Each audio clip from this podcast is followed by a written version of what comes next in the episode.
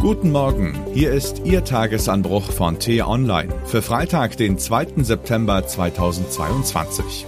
Was heute wichtig ist. In Deutschland fallen immer mehr Schulstunden aus. Die Folgen sind fatal. Geschrieben von T-Online-Chefredakteur Florian Harms. Unter Mikrofon ist heute Axel Bäumling.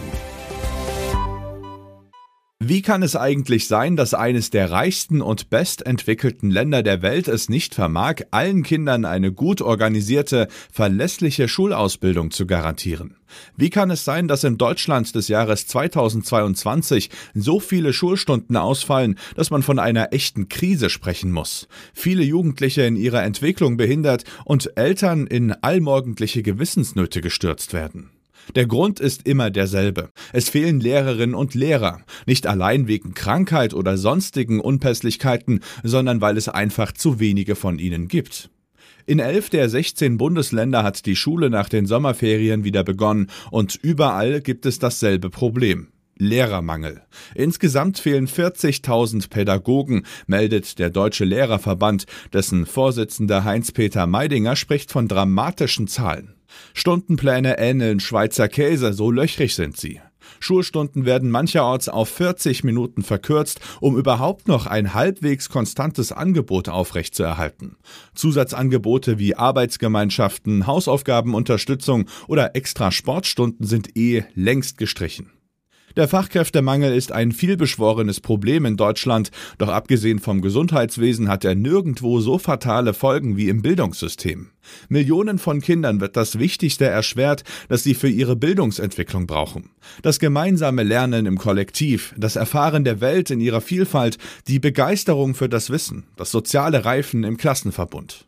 Der Grund für die Misere liegt auf der Hand. Aufgrund von mehr Geburten, Zuwanderung und nun auch noch 150.000 ukrainischen Kindern gibt es zwar immer mehr Schüler, gleichzeitig aber immer weniger Lehrer. 40 Prozent arbeiten mittlerweile in Teilzeit, weil der Job enorm zehrt. Noch viel mehr Stellen bleiben unbesetzt, weil die Arbeit nicht nur anstrengend, sondern vielerorts auch schlecht bezahlt ist. Das föderale Chaos erschwert Schulwechsel bei Umzügen, das Elend der mangelnden Digitalisierung kommt hinzu. Viele Lehrer besitzen noch nicht einmal einen zeitgemäßen Laptop, geschweige denn hilfreiche Software zur Unterrichtsvorbereitung und Stundenplanung. Es ist ja schön und gut, dass wir nun von morgens bis abends darüber reden, wie der Staat die Bürger von den hohen Gas- und Strompreisen entlasten kann. Wenn wir darüber aber die Bildungsmisere vergessen, und genau das droht gerade zu passieren, machen wir einen schwerwiegenden Fehler. Die Gaskrise dürfte spätestens in zwei, drei Jahren ausgestanden sein. Die Folgen versäumter Bildung können eine ganze Generation ein Leben lang zurückwerfen.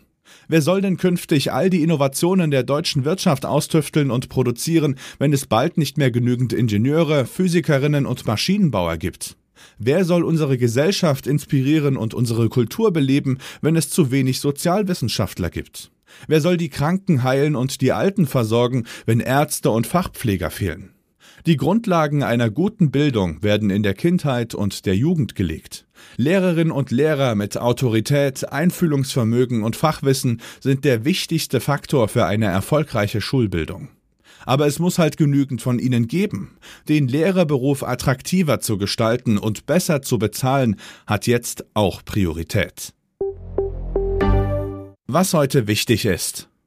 Europas größtes Atomkraftwerk Saporischschja ist fortwährendem Artilleriebeschuss ausgesetzt. Gestern ist nach langem diplomatischen Tauziehen ein Expertenteam der internationalen Atombehörde IAEA e an der russisch besetzten AKW-Anlage im Süden der Ukraine eingetroffen. Heute soll die Inspektion stattfinden.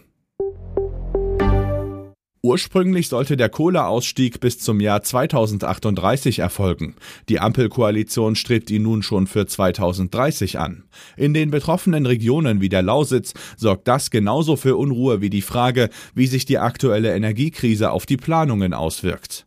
Um die Herausforderungen des Strukturwandels zu besprechen, trifft sich Kanzler Olaf Scholz heute im Spreetal mit den Ministerpräsidenten von Sachsen, Sachsen-Anhalt und Brandenburg. Joe Biden zeigt sich plötzlich kämpferisch. Der Präsident feuert Breitseiten gegen seinen Widersacher Donald Trump und macht klare Ansagen zum weiteren Kurs des zerrütteten Landes. Gestern Abend hat er in einer Rede zur besten amerikanischen Fernsehsendezeit die Kongresswahl im November als existenzielle Richtungsentscheidung für die USA beschworen und eindringlich vor den Extremisten in der Republikanischen Partei gewarnt. Das war der T-Online-Tagesanbruch, produziert vom Podcast Radio Detektor FM. In unserer Wochenendausgabe geht es diesmal um die Winnetou-Debatte und die Frage, wie viel Sprachpolizei darf sein.